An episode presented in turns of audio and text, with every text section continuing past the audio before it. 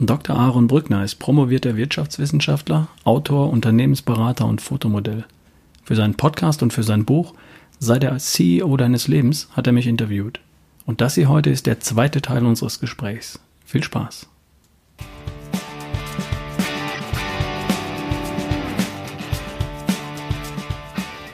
Hi, hier ist wieder Ralf Bohlmann. Jetzt hörst du die Folge 203 von Erschaffe die beste Version von dir in der ich interviewt werde von Dr. Aaron Brückner. Sehr spannendes Gespräch.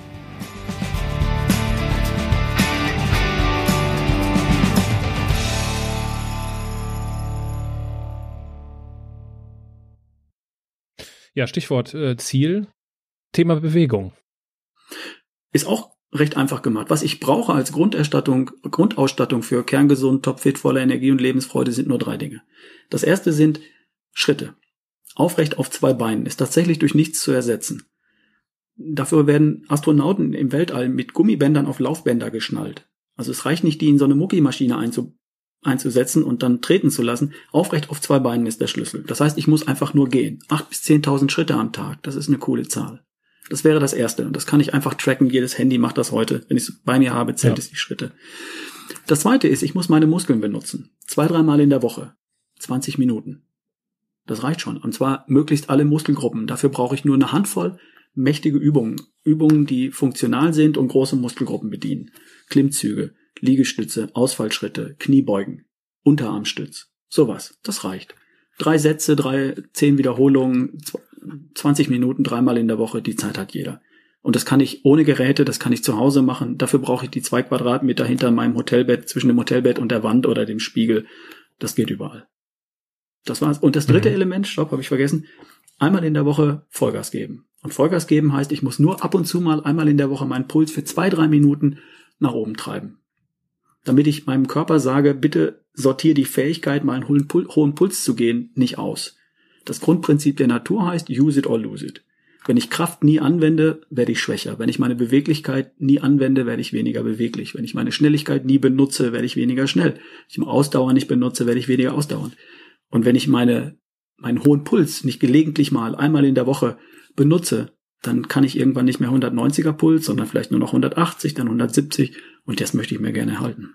Also das sind die drei Dinge. Ganz einfach. Und, und was, was sagst du Leuten, die sagen, ja, Sport, ich will ja Sport machen, aber mir macht einfach keine Sportart Spaß. Ich habe noch nicht meine Sportart gefunden. Ich nenne das gar nicht Sport, ich nenne das Bewegung, Sport oder Bewegung. Also jeder darf sich was aussuchen. Du musst dafür keinen Trainingsanzug anziehen und gewaltig schwitzen. Die paar Übungen kannst du zu Hause machen. Mit, mit Wasserkanistern kannst du Hebeübungen machen. Unterarmstütz, dafür musst du nicht mal in Schwitzen kommen, mehr oder weniger. Und einmal auf, in der Woche auf einem Stück Fahrrad, Radfahrt äh, aus dem Sattel zu gehen und das letzte Stück mal kurz zu sprinten, 100 Meter bis zur Ampel, das muss man gar nicht unbedingt Sport nennen. Aber den Körper zu mhm. benutzen, mhm. wie er gedacht war, hin und wieder, das ist nötig, damit all die Fähigkeiten, die mir mein Körper bietet, erhalten bleiben. Kraft, Ausdauer, Beweglichkeit, Agilität, Schnelligkeit, Koordination, Balance, das sind die wichtigsten Fitnesskriterien. Und wenn die beste Version von mir mit 70 mit meinen Enkeln auf der Wiese toben will und die beste Version von mhm. mir mit 80 im Cabrio zum Golfplatz fahren will, um zwei Runden zu spielen und dann im Vereinsheim die Sau rauslassen, dann brauche ich noch ein Mindestmaß an Kraft, Ausdauer, Beweglichkeit, Koordination, Balance. Also muss ich das bis dahin auch hin und wieder abrufen. Und das ist kein Hexenwerk. 20 Minuten. Und dann bist du wieder bei, bei deinem, äh, bei dem Why von Simon Sinek, ja. Also das ist auch das, was ich in, in meinem Buch an einer Stelle aufgreife, dieses Thema Disziplin. Mhm. Ja, das ist, äh, die, ich meine, es gibt diese tollen Neujahrsvorsätze, äh, die ich ja, für, für großen Schwachsinn mhm. halte, weil sie nicht, die sind nicht tief genug. Und es gibt, es ist halt ein Unterschied aus meiner Sicht, ob jemand zum Sport geht, weil man das so macht, weil es ja, ist ja gesund, ne? Mir hat der Ralf ja gesagt, ich soll mich bewegen. Oder genau das. Ich will mit 70, ich will mit 75, ich will mit 80 mit meinen Enkelkindern auf der Wiese rumspielen. Das ist mein Warum. Deswegen gehe ich heute in meinem Alter äh, nicht äh, einmal die Woche, sondern dreieinhalb Mal die Woche zum Sport. Und ich finde, das ist, das macht definitiv einen Unterschied. Und dann Disziplin, also wofür brauche ich dann noch Disziplin? Ich habe mein Warum. Ja, brauche ich nicht Disziplin. Ich bin im Grunde ein total fauler Mensch. Aber ich lasse es nicht zu, dass ich meine Ziele nicht erreiche. Das ist alles. Und äh, dafür die Dinge. Und außerdem habe ich inzwischen gelernt, dass jeder kleine Schritt, den ich da mache, sich ja gut anfühlt. Nach dem Laufen unter der Dusche fühlt sich's gut an. das rauszugehen bei Wind und Regen und, und Kälte und so, das kostet ein bisschen Überwindung. Aber die habe ich so oft aufgebracht, die spüre ich gar nicht mehr. Und falls ich da einen Behaarungswiderstand verspüre, wenn es draußen regnet und ich sollte laufen gehen, ähm, dann habe ich, hole ich mir ganz kurz dieses Bild in die Erinnerung, ähm, das ich erreichen will, mit meinen Enkeln auf der Wiese, mit, mit 80 im Cabrio auf dem Weg zum Golfplatz oder meine Zielmarathonzeit, die ich erträume oder sowas. Und das Bild habe ich kurz im Kopf und das ist so schnell da und das ist mit so viel Emotionen hinterlegt, dass ich verdammt nochmal die Tür aufmache, rausgehe und nach zwei Kilometern ist es eh wurscht, dann bin ich kalt und nass und dann ist es mir egal. Wenn wir beim Thema sind, was ist deine Bestzeit beim Marathon? Zwei Stunden 51. Zwei Stunden 51. Okay. Laufen zum Beispiel ist überhaupt nicht mein Ding. Ich mag Laufen nicht. Ich krieg schnell Probleme mit meinen Füßen. Das war schon ganz früher so, als ich ganz, ganz früher mal äh, Fußball gespielt habe. Und ich verstehe, dass manchmal Leute sagen, ja, ich weiß nicht, was ich für einen Sport machen soll, aber mittlerweile, es gibt so viele unterschiedliche Sportarten. Äh, allein wenn man sich anmeldet bei Urban Sports Club, diese, dieser, mhm. ne, diesem Angebot, wo du ja quasi alles machen kannst, wenn man sich da mal durchklickt, da kriegt man so viel Inspiration, wie man sich körperlich betätigen kann. Das ist, äh, das ist wunderbar. Ja. Gut, jetzt. Und man muss es nicht mal Sport nennen. Also. Ja, genau. Für die Leute, die, oder für die Zuhörer, die jetzt denken, Mensch, das ist jetzt aber, das klingt ja ganz schön anstrengend, wird es jetzt ein bisschen entspannter. Thema Entspannung. Das ist deswegen so wichtig und es hat einen Einfluss auf die Zahl auf der Waage und einen Einfluss darauf, ob ich krank werde oder eben nicht, weil das Thema äh, mit Stresshormonen in Zusammenhang steht. Die hat der Körper erfunden oder die Natur, um mich fit zu machen für Flucht oder Kampf. Das heißt, unter Stress, unter Adrenalin ist mein Herzschlag erhöht, mein äh, Blutdruck erhöht und meine Muskeln sind vorgespannt, um mich fit zu machen für Flucht oder Kampf. Ähm, dafür gibt's aber einen Preis. Das heißt, die Natur kann mich für einen kleinen Augenblick leistungsfähiger machen, für Flucht oder Kampf, und dafür muss sie andere Ressourcen zurückstellen, Dinge, die gerade nicht so wichtig sind. Das Wachstum von Haut, Haare, Fingernägel, das kann später passieren. Stoffwechsel. Ich kann später verstoffwechseln. Erstmal muss ich den Säbelzahntiger weglaufen. Ähm, Reparatur meines Immunsystems, das kann alles später passieren, weil wenn ich jetzt nicht fliehe, dann brauche ich das alles nicht mehr. Also passieren unter Stress folgende Dinge. Mein Immunsystem wird nicht so repariert, wie es könnte, mein Stoffwechsel findet nicht so statt, wie er könnte und Haut, Haare, Fingernägel werden nicht repariert und solche Dinge. Das heißt, ich zahle einen Preis. Das Problem heute ist, dass wir unseren Stressfaktoren nicht mehr wegrennen, wie früher. Mhm. Früher wäre ich geflüchtet auf den Baum, hätte mich wieder entspannt und drei Minuten später ist es dem Tiger zu bunt, er läuft weg und alles ist wieder gut.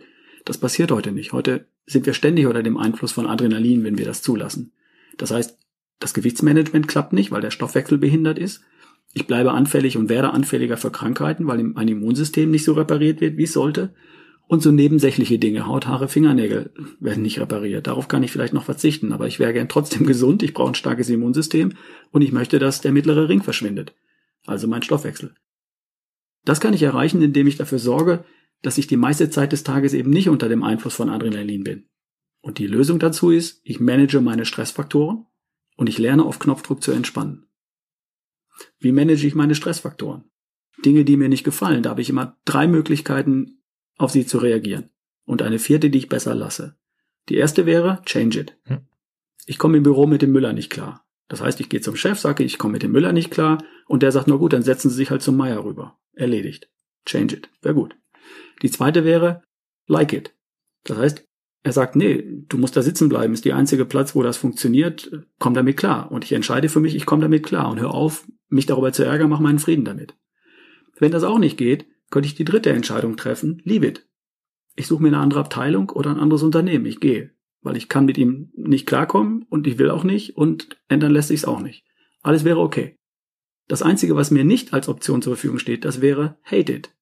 Also ich bleibe dabei, ich ärgere mich, ich mache mich verrückt, ich leide darunter, ich erzähle es meiner Frau, ich erzähle es meinen Kollegen, wie der Müller mich ankotzt. Das ist das Einzige, wofür ich mich nicht entscheide. Das heißt, bei allen Dingen, die mir nicht passen, stelle ich mir ganz kurz die Frage, wie möchte ich mich jetzt entscheiden? Change it, like it oder leave it. Aber niemals hate it.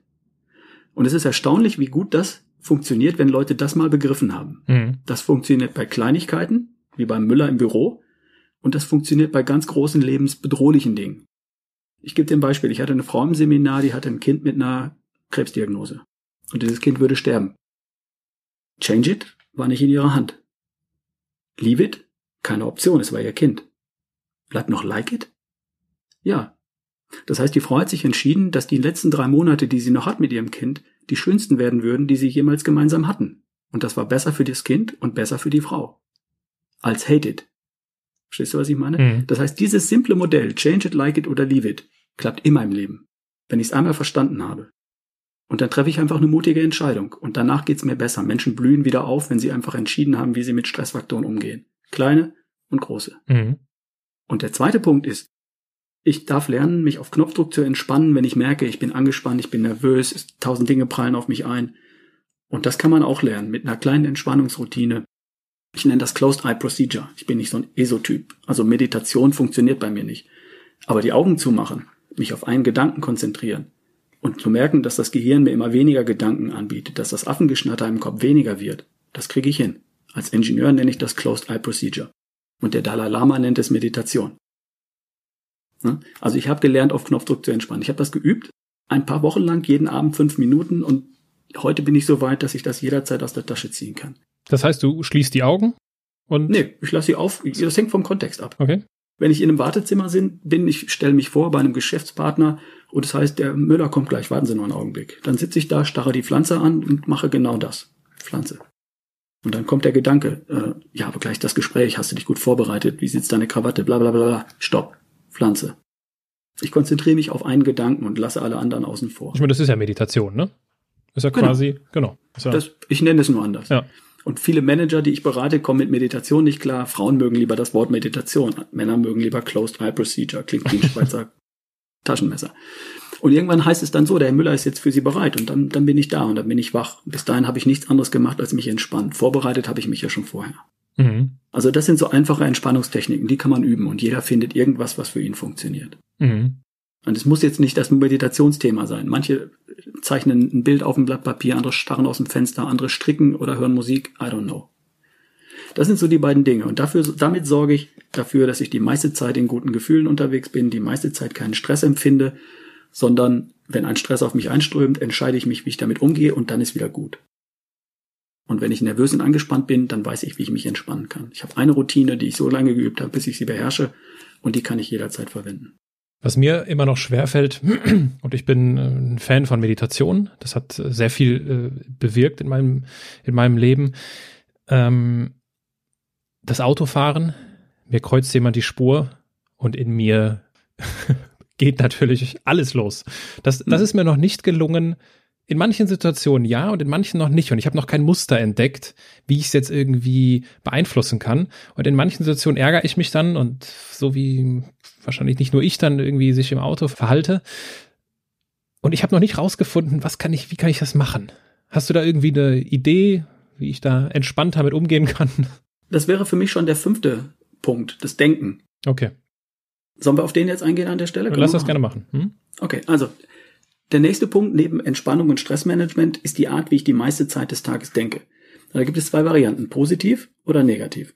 Vielleicht kennst du so Leute, du fragst deine Freundin Karin am Samstagabend auf einer Party, wie war es denn in der Stadt? Du warst mit deinem Freund in der Stadt und sie sagt, es war äh, oder fragst erst ihren Freund und der sagt, es war fürchterlich. Ich bin da gleich in diese Pfütze getreten, dann habe ich diesen Penner gesehen auf dieser weich durchgeweichten Matte und der Mülleimer war voller Dreck und der Himmel war grau. Es war blöd in der Stadt. Und dann fragst du seine Freundin und die sagt, gleicher Zeit, gleicher Tag, gleicher Samstag, gleiche Stadt. Es war total toll. Also mein Freund ist ja in die Pfütze getreten, aber da war ein Blümchen, das war schön. Und hinter dem Penner war die tolle Auslage von dem neuen Geschäft von Douglas und Sommermode total klasse. Und hinter dem Mülleimer hat sich ein Pärchen geküsst. Das war süß. Und am grauen Himmel war ein kleiner blauer Streifen. Das war schön. Das heißt, Menschen empfinden die gleiche Situation völlig unterschiedlich. Der eine negativ, der andere positiv. Und einer von den beiden produziert die ganze Zeit Stresshormone, mhm. was keine gute Idee ist, und der andere produziert Glückshormone, was gesundheitlich eine ziemlich gute Idee wäre. Die Frage ist jetzt, ich denke halt so. Ja. Ne? ja. Ich habe mir das abgewöhnt, indem ich mir eine magische Frage gebastelt habe. Und die heißt, was ist daran schön? Also wenn der einmal davor fährt, dann frage ich mich, was ist daran schön? Ja, nix, der fährt mir halt da in die Spur. Und dann denke ich, ja, okay, vielleicht war das gerade nötig, dass ich zu der Zeit nicht an der Stelle war, wo der Unfall war. I don't know. Hm. Ich denke mir irgendwas aus. Was ist daran schön, dass es regnet? Vielleicht ist der Regen wärmer als gestern. Ich weiß es nicht. Manchmal ist das so lächerlich, dass ich drüber lachen muss und dann habe ich mein Ziel ja schon erreicht. Also ich bin da kreativ und denke mir irgendwas aus. Wenn ich in den Stau gerate, sage ich, was ist daran schön? Äh, jetzt habe ich Zeit, mir einen schönen Podcast runterzuladen und zu hören. Einen guten Radiosender, über, über meine Präsentation nachzudenken. Was kann ich besser machen beim nächsten Mal? Oder zu träumen vom nächsten schönen Urlaub. Ich versuche jeden Punkten positiven Gedanken abzuwenden. Ja. Das ist das Erste. Das Zweite wäre, ich richte meine Aufmerksamkeit nicht mehr auf die Dinge, die ich nicht ändern kann, die nicht positiv sind. Ne? Also ich schaue heute nicht mehr so viel Tagesschau, Tagesthemen und heute Journal wie früher, weil 70 Prozent davon ist negativ und es hilft mir nichts zu wissen, was der Trump getwittert hat. Mhm. Das ist für mich nicht wichtig, das ist in der Regel nicht positiv, also will ich es nicht wissen. Na, und wenn es mich betrifft, dann werde ich es erfahren. Also ich richte meine Aufmerksamkeit auf andere Dinge. Aber zwölf Schweinswale an der Ostseeküste gerettet, das will ich wissen, weil das schön ist. Da will ich jedes Detail hören, aber nicht, wenn eine, ein Bus in Peru in eine Schlucht gefallen ist. Das will ich nicht wissen, weil ich werde ja nicht hingehen und es jemanden retten. Wenn ich es täte, wäre wieder alles okay. Aber da ich es nicht tue, muss ich es nicht wissen. Also, ich lenke meine Gedanken und ich lenke auch meine Gespräche. Wenn Leute neben mir stehen, die mir immer nur von Problemen erzählen und meinen Rat nicht wirklich hören wollen, dann suche ich mir, wenn ich es nicht hinkriege, sie umzudrehen, einen anderen Gesprächspartner. Also ich kann meine Gedanken lenken auf positive Dinge, ich kann meine Gespräche lenken in eine positive Richtung und ich kann mich immer fragen, was ist daran schön und die meiste Zeit des Tages, wenn es angebracht und passend ist, mich wieder in positive Gedanken holen. Das ist auch eine Sache, die man üben und lernen kann. Absolut. Und dann wird man besser und besser damit. Also das kann ich nur unterstreichen. Das ist, es ist tatsächlich eine, eine Fähigkeit. Ich kann, ich, ich kann das trainieren und äh, diese Frage, äh, ich stelle mir eine ähnliche Frage, ich frage mich, was ist jetzt das Gute daran? Und geht ja, ne, ist ja irgendwie der, derselbe Grundgedanke. Und das ist so mächtig. Und ja. es, es lässt sich natürlich äh, jetzt in so, einer, in so einer impulsiven Situation wie im Auto, das ist für mich ein bisschen schwieriger. Aber angenommen, jetzt auch wieder vor, vor, vor einer Woche, Zug hat elendig viel Verspätung und, und da war ich fast stolz auf mich. Mein erster Gedanke war, okay, was ist jetzt das Gute daran? Wie kann ich die Zeit nutzen? Ja. Und ich neige dazu, äh, ja, das nicht zu mögen, wenn mein logistischer Plan so nicht aufgeht, wie ich ihn mir vorgenommen habe. Und da habe ich selbst gedacht, ey, das ist, es ist doch eigentlich ganz einfach. Das ist Übungssache. Das hat mich eine Zeit gekostet und ich bin damit auch noch nicht fertig. Das, das geht weiter, ja. dass ich merke, ich werde da besser. Ich ertappe mich schon, dass ich mich erstmal ärgere. Ja. Ist doch klar. Und das ist auch kein Problem. Ja. Das Problem ist, wenn ich mich die ganze Fahrt über ärgere und mir zu Hause mich auch noch ärgere und meiner Frau auch noch erzähle, wie ich mich geärgert habe und am nächsten Tag, das ist das Problem. Ja, das stimmt. Also ich komme aus der Schleife viel schneller raus. Und das ist das, worum es geht. Ja. Jetzt haben wir einen Punkt übersprungen. Das war der Schlaf. Ja, genau.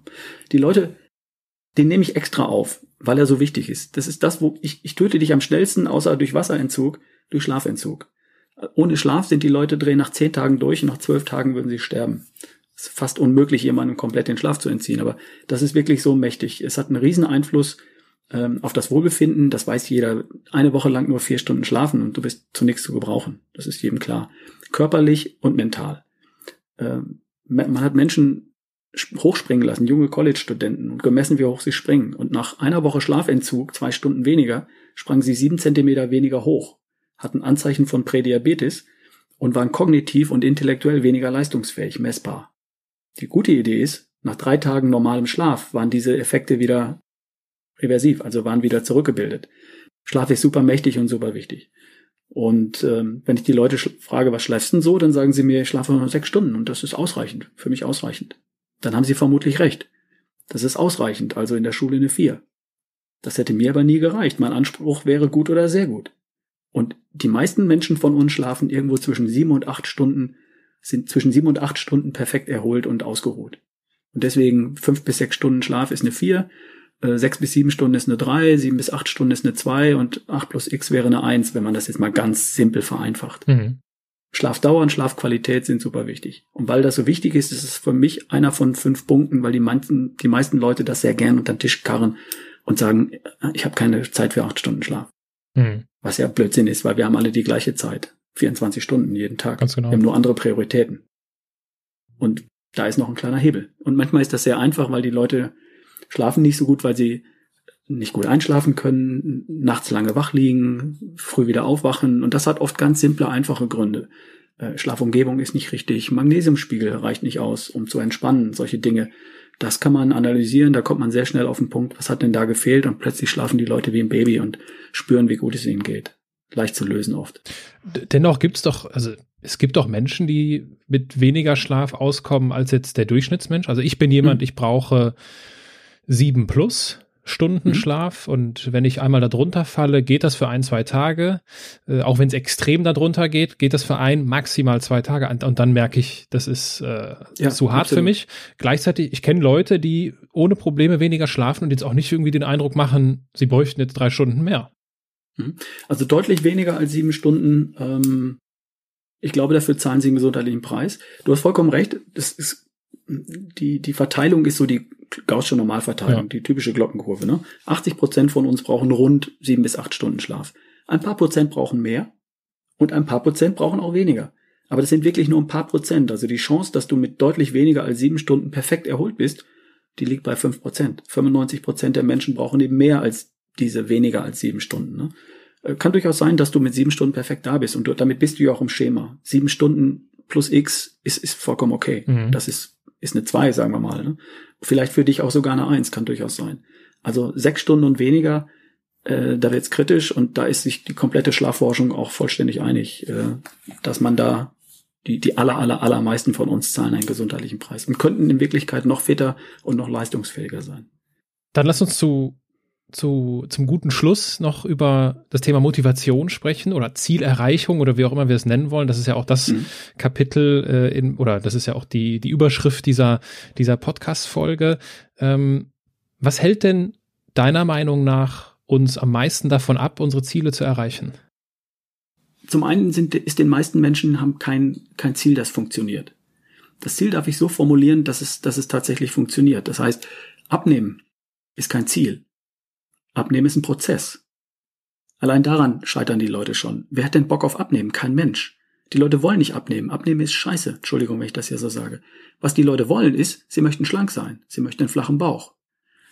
Wenn ich mein Navigationssystem programmiere und ich schreibe da rein A7, dann weiß mein Navi nicht, wo es mich hinführen soll, nach Norden oder nach Süden. A7 ist kein Ziel. Abnehmen ist kein Ziel. Das heißt, flacher Bauch ist ein Ziel. Ich darf alleine die Zielformulierung so machen, dass sie funktioniert. Und ich darf ein Ziel finden, das so groß ist, dass es mich wirklich begeistert. Drei Kilo bis zum Sommer, bis zum Urlaub auf den Malediven, das ist viel zu klein, da fange ich doch jetzt nicht mit an. Mhm. Das geht in drei Wochen. Da werde ich jetzt nicht dafür joggen gehen und nicht die Bienen Jerrys Eisbombe weglassen. Mhm. Das ist Quatsch. Das heißt, das Ziel darf die richtige Größe haben. Es darf nicht unrealistisch sein, natürlich. Aber es darf so groß sein, dass es mich wirklich begeistert und mich so fesseln, dass es, dass es mich wirklich packt. Das ist mal das eine. Und ähm, dann brauche ich einen Antrieb, damit ich dieses Ziel erreiche. Und es gibt nur zwei Antriebe auf dieser Welt, die wirklich funktionieren. Große Ziele oder große Schmerzen. Wenn jetzt jemand sagt, ich will, ich bin, ich werde 40, ich möchte noch Marathon laufen, dann hört er plötzlich auf, zum Pokerabend zu gehen, Whisky zu saufen, Zigarren zu rauchen, sondern dann steht er morgens auf, geht joggen, weil er hat ein großes Ziel, er will einmal im Leben Marathon laufen, obwohl alle seine Kumpels sagen, schaffst du nie. Ne? Das ist ein Antrieb, große Ziele oder endlich so schlank sein, wie ich schon immer sein wollte. Und ich habe ein Bild und ich weiß genau, wie ich, wann ich es machen will und wie ich es machen will. Ich habe es smart formuliert von mir aus, I don't know. Das ist gut. Oder große Schmerzen, das ist was anderes. Ich schaue von mich im Spiegel an und sage, es kotzt mich an, ich kann es nicht mehr sehen. Oder mein Arzt hat gesagt, meine Herzkranzgefäße sind zu, noch zwei Jahre und ich liege tot auf dem Tisch. Ups, dann höre ich auf zu rauchen. Mhm. Ohne diesen Antrieb. Entweder ich habe kein großes Ziel, das mich begeistert, oder keine großen Schmerzen, nichts, was mich wirklich ärgert, Angst macht oder ankotzt. Äh, dann bleibe ich doch liegen. Das heißt, ich als Coach habe die Aufgabe, entweder die Ziele ein bisschen größer zu machen, wenn den Leuten der Antrieb fehlt, oder ihnen hin und wieder auch mal den Kittel anzuzünden, indem ich ihnen vorrechne, wer mir erzählt hat, in den letzten fünf Jahren acht Kilo zugenommen, dann weiß ich, es waren zwölf. Mhm. Wenn er mir sagt, es waren acht. Und dann rechne ich ihm vor, pass auf, jetzt nochmal zehn Jahre, nochmal zwölf Kilo, nochmal zwölf Kilo, nochmal zwölf Kilo. Oh, hör auf, hör auf, hör auf. Ne? Hängt so ein bisschen davon ab, wie die Motivationsstrategien von Menschen sind. Manche sind hinzu, andere sind von weg. Also da gibt es unterschiedliche Strategien von Menschen, wie sie sich motivieren. Und die versuche ich als Coach herauszukriegen und dann weiß ich, wie ich sie packen kann. Und dann mache ich ihnen entweder die Ziele größer oder ich zünde ihnen den, den Kittel ein bisschen an und sage ihnen, was passieren könnte. Mache ich nicht so häufig und nicht so gerne, weil lieber motiviere ich natürlich über tolle Ziele. Mhm. Ein Ziel zu haben ist eine Geschichte. Äh, das Ziel zu erreichen oder umzusetzen, das ist für die meisten Menschen dann doch auch nochmal eine Hürde zu wissen, wie es funktioniert oder zu wissen, wie Gesundheit funktioniert, reicht ja nicht. Ähm, Gott vergib ihnen, denn sie tun nicht, was sie wissen. Ist da immer mein Satz. Die Leute wissen so viel, sie kriegen es nur nicht auf die Kette. Ähm, dazu folgendes. Das Ergebnis dessen, was ich, was ich heute bin, also das Ergebnis, was ich heute repräsentiere, ist das Ergebnis dessen, was ich in den letzten Jahren mit mir angestellt habe. Sprich, mein, mein Lifestyle in diesen fünf Lebensbereichen hat dafür gesorgt, dass ich das bin, was ich heute bin. Wenn ich woanders hin will, brauche ich einen anderes, anderen Lifestyle. Das heißt, ich darf Gewohnheiten, die ich heute habe, durch bessere ersetzen. Und zwar genau da, wo meine aktuellen Gewohnheiten eben wenig zielführend sind. Was ich heute üblicherweise so tue, das ist Teil meiner Komfortzone. Und da sind bestimmte Gewohnheiten drin. Eine Frühstücksgewohnheit, eine Mittagessengewohnheit, eine Sportgewohnheit, eine Schlafengehengewohnheit, eine wie gehe ich mit Stress um Gewohnheit. Und da gehören neue Gewohnheiten rein, wenn ich ein anderes Ergebnis haben möchte. Wie kriege ich sie da rein? Zum einen, indem ich eine neue, ein neues Verhalten so lange praktiziere, bis es eine Gewohnheit ist. 20, 30 Mal vielleicht, wenn es nicht besonders komplex ist. Das muss ich nur tun und dafür brauche ich üblicherweise auch einen Plan und eine bestimmte Vorgehensweise. Was ich vorher gemacht habe, ist I have a dream. Ich habe einen Traum, eine Idee, eine, Vision von der besten Version von mir. Was es jetzt noch braucht, ist I have a plan. Mhm. Weil ein Ziel ohne Plan ist nur ein Wunsch. Und mit dem Wunsch alleine komme ich nirgendwo hin. Ne? Ich brauche ein Ziel und ich brauche einen Plan.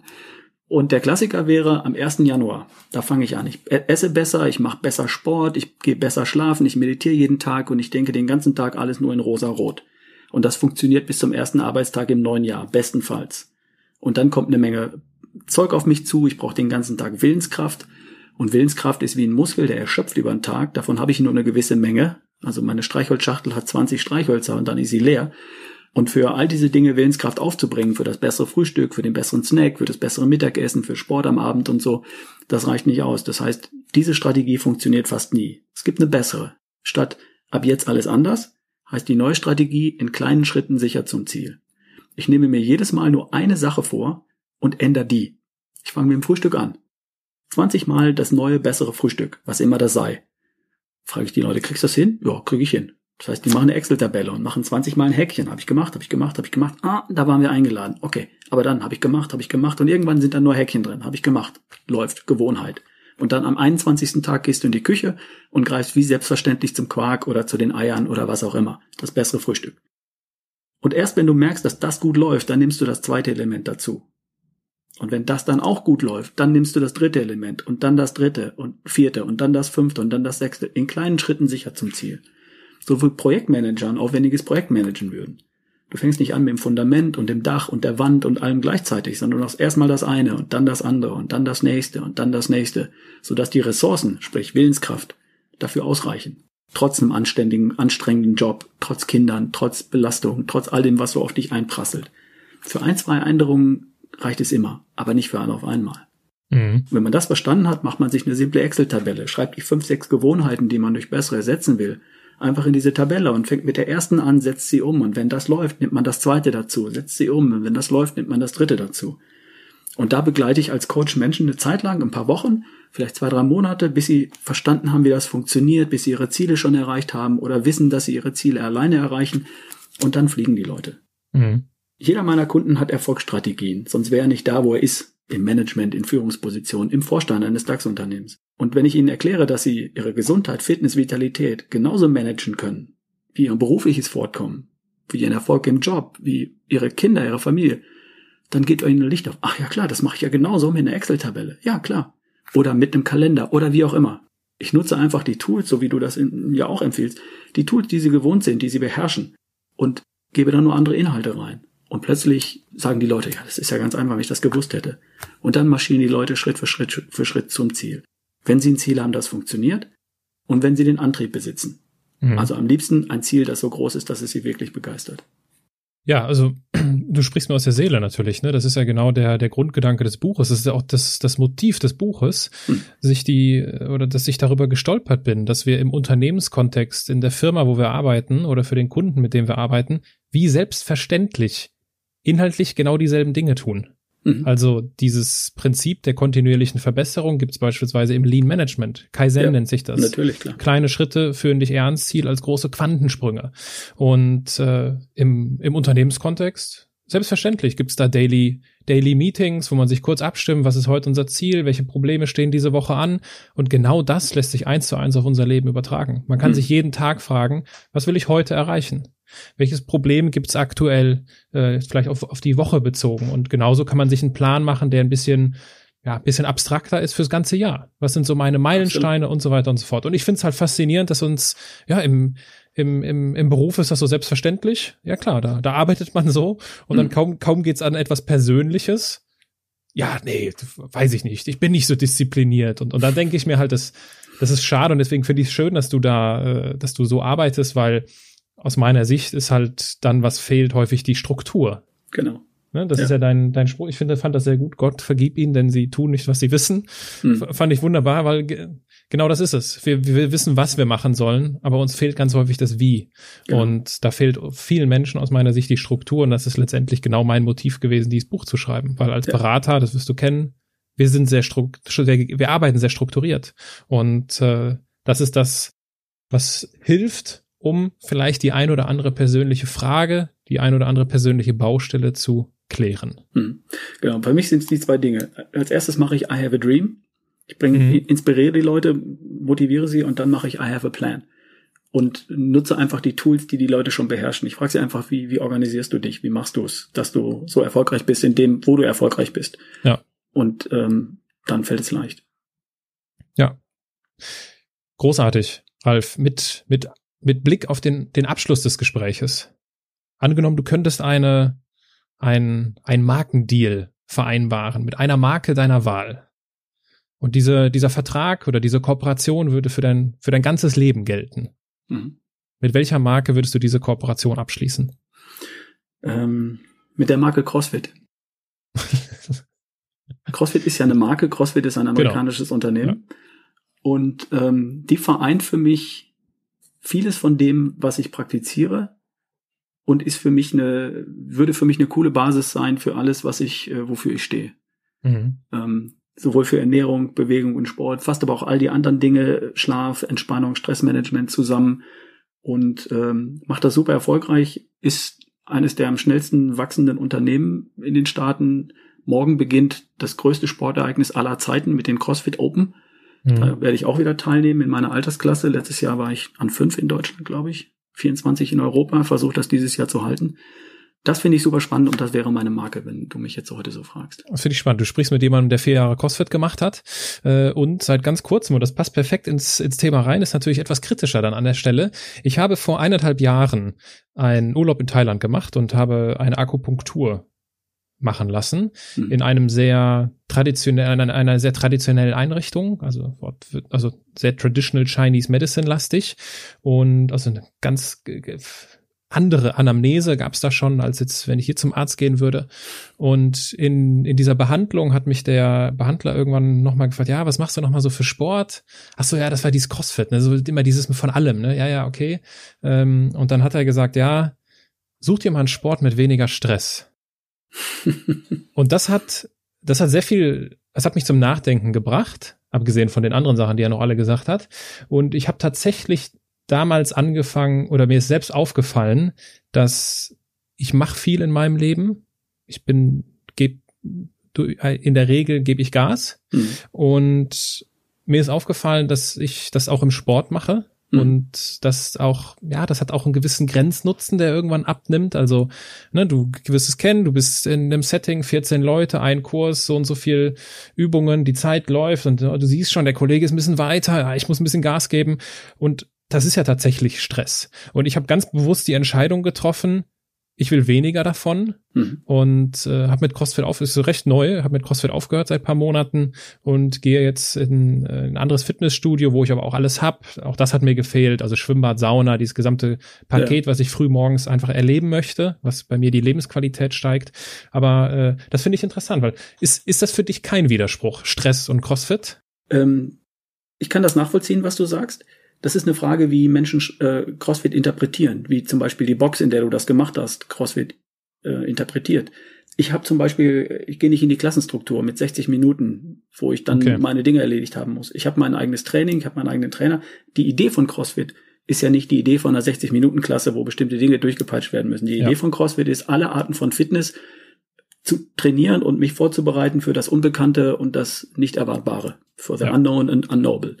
Und die Idee finde ich fantastisch. Die Interpretation die kann man so oder so machen. Und äh, ich habe für mich eine Art gefunden, das eben nicht als Stress zu empfinden, sondern als Spaß, als Freude und jedes Mal mich zu freuen, einen kleinen Schritt weiter zu, gekommen zu sein, meine Ausdauer, meine Kraft zu verbessern oder auch einfach zu halten. Ich bin 54, lass uns das ganz ehrlich betrachten.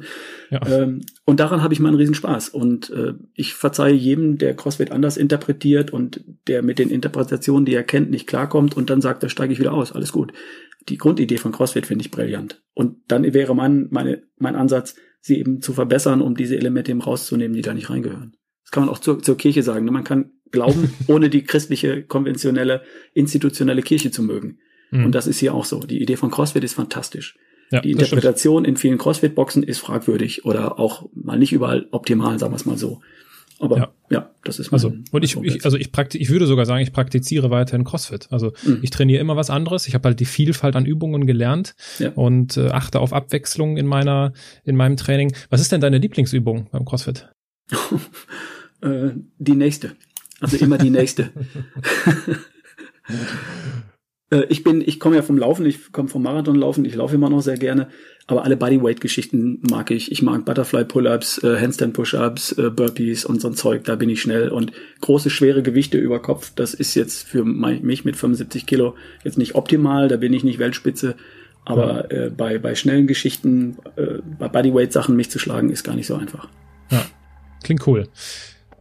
Lieber Ralf, gibt es etwas, das du unseren Zuhörern abschließend noch mit auf den Weg geben möchtest? Also wenn du so an die Überschrift denkst, sei der CEO deines Lebens und mach dein Leben zu deinem wichtigsten Projekt. Gibt es da einen Impuls, den du abschließend uns mit auf den Weg geben möchtest? Es gibt eine Huna-Philosophie, ähm, die auch, die ich mir mal irgendwo hin habe gravieren lassen, und das ist The world is what you think it is. Das heißt, jeder von uns hat die Macht zu entscheiden, wie er die Welt um sich herum empfindet. Und es ist immer eine gute Idee, sie als schönen, wundervollen Ort zu begreifen und äh, zu betrachten ähm, und das würde ich ihm wünschen, dass er die Welt so für sich äh, beschreibt, dass er glücklich in ihr sein kann und dass er sie genießen kann, solange wie er hier ist. Also the world is what you think it is. Äh, mach was draus auf diesem Planeten. Ein schönes Schlusswort. Ich danke dir für deine Zeit. Ich danke dir für diese Einblicke und für diese zugegebenermaßen zahlreichen Insights, die viele Bücher obsolet werden lassen. Also das ist eine wunderbar, ein wunderbares Potpourri gewesen an, an Know-how, um in Zukunft äh, eine bessere Version von uns selbst zu sein. Danke dafür. Vielen Dank für deine Fragen. Und das war der zweite Teil unseres Gesprächs. Falls du mehr von Dr. Aaron Brückner hören oder lesen möchtest, die Links zu seiner Webseite, zu seinem Podcast und zu seinem Buch findest du in der Podcast-Beschreibung. Schau da ruhig mal rein. Ist wirklich toll, was der Aaron da so macht. Wir hören uns demnächst wieder an dieser Stelle. Bis bald.